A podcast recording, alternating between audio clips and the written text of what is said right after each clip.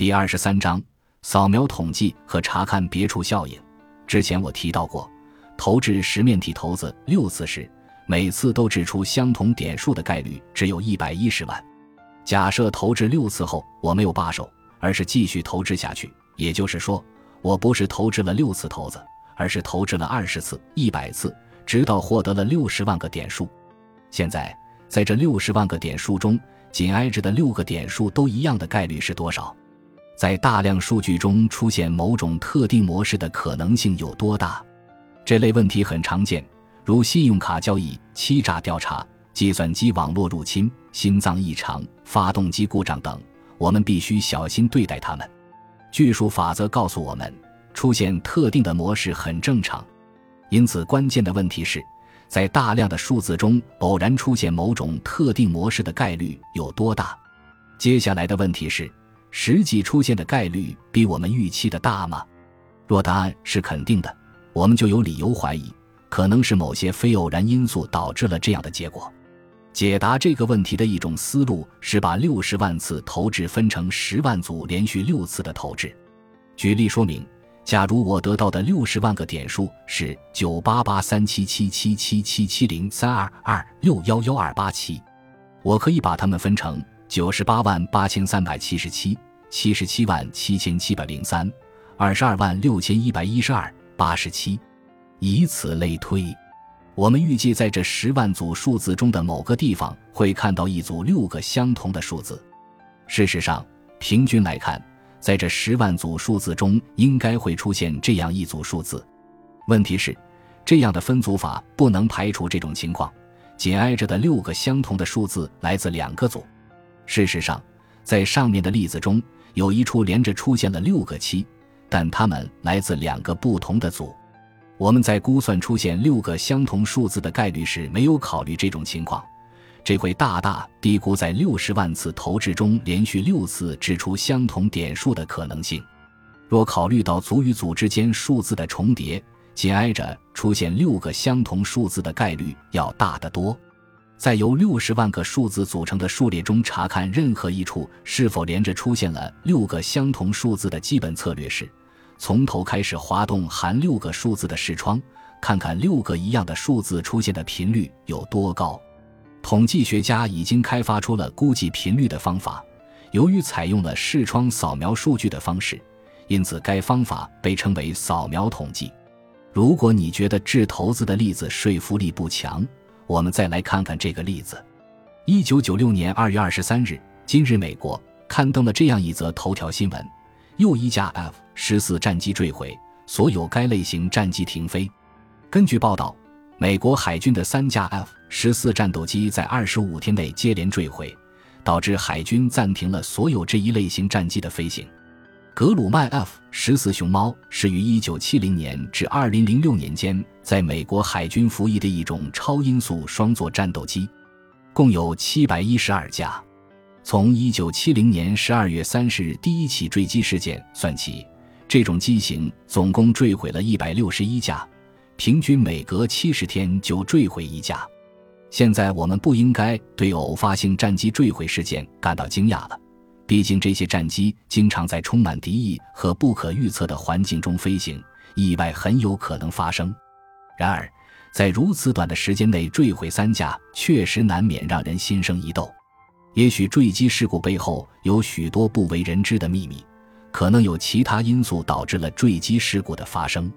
要探明真相，我们可以把1970年至2006年的时段按月划分。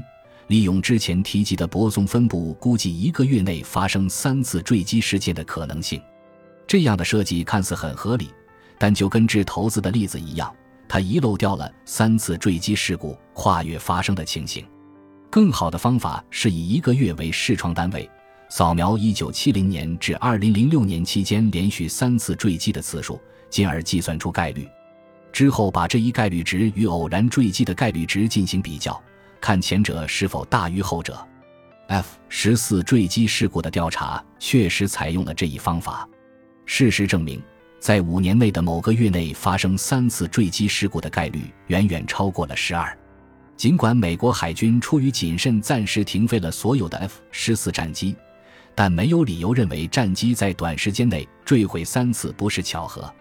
掷头子和 F 十四战机坠毁的例子都是一维的，涉及的都是连续事件，但同样的方法也适用于二维或多维事件。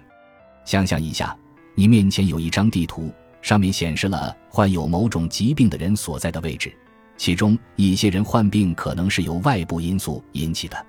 我们预计这种疾病在某些地方有可能集中爆发。日本的水俣湾事件就是个可怕的例子。在大约三十六年的时间里，制作公司化工厂所排废水中的甲基水银渗入了当地的水源，在贝类和鱼类体内累积，之后进入了食用它们的动物和人类体内，数千人身上出现了可怕的症状，有的甚至死亡。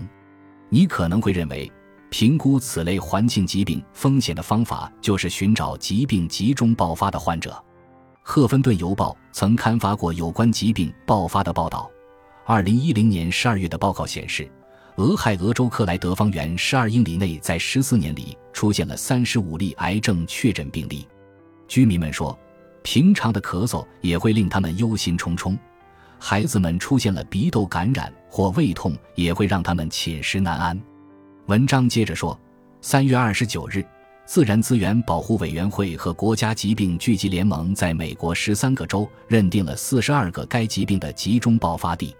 报道写得简单明了，但真实的情况要比这复杂得多。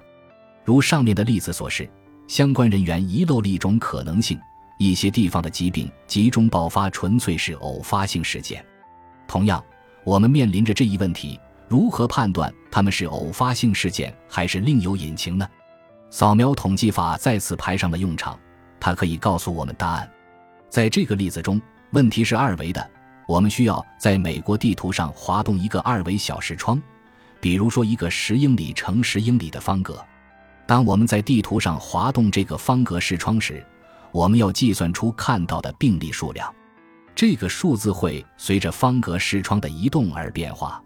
如果我们在任何位置看到的数字远远大于我们预期看到的因偶发因素导致的病例数的最大值，那我们就有理由怀疑这个地方的病例激增有其他原因。赫芬顿邮报报道的癌症风险评估室里还涉及时间和地理位置因素，因此该问题实质上是三维的。在这种情况下，我们需要考察小地域范围内特定时间段内爆发的病例数量。这对确认流行病的早期阶段尤为重要。例如，在2002年至2003年爆发的重症急性呼吸综合征疫情中，有8000多人被感染。2009年也爆发过 H1N1 流感病毒疫情。在这些情况下，尽早发现病情集中爆发尤为重要。唯有这样，才能判断出病例数增加是偶发性事件还是另有原因。最后，再举一个尖端物理学领域的例子。它涉及在规模非常大的数据集中搜寻异常密集群。若你知道密集群可能出现在哪里，分析就会变得很简单；但是若你不知道密集群可能出现在哪里，那么分析就会变得很麻烦。就跟我们在前面的例子中看到的那样，寻找希格斯波骰子就是这样的例子。物理学家要从海量的数据中寻找它存在的证据。例如，分析质谱时需要收集整理从一系列实验中观察到的每种质量的粒子数量。理论可能告诉我们，峰值会在某些质量处出现，也就是说，在那里有异常大量的粒子存在，这会使分析变得相对容易。但我们不知道峰值会在哪里出现，因此我们必须浏览质量数据，寻找粒子数量的峰值，而且。就像搜索疾病集中爆发地或小飞虫、飞弹落地密集点一样，粒子聚集也可能只是偶发性事件。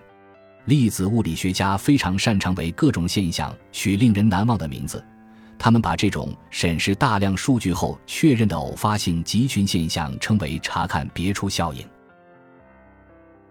感谢您的收听，喜欢别忘了订阅加关注，主页有更多精彩内容。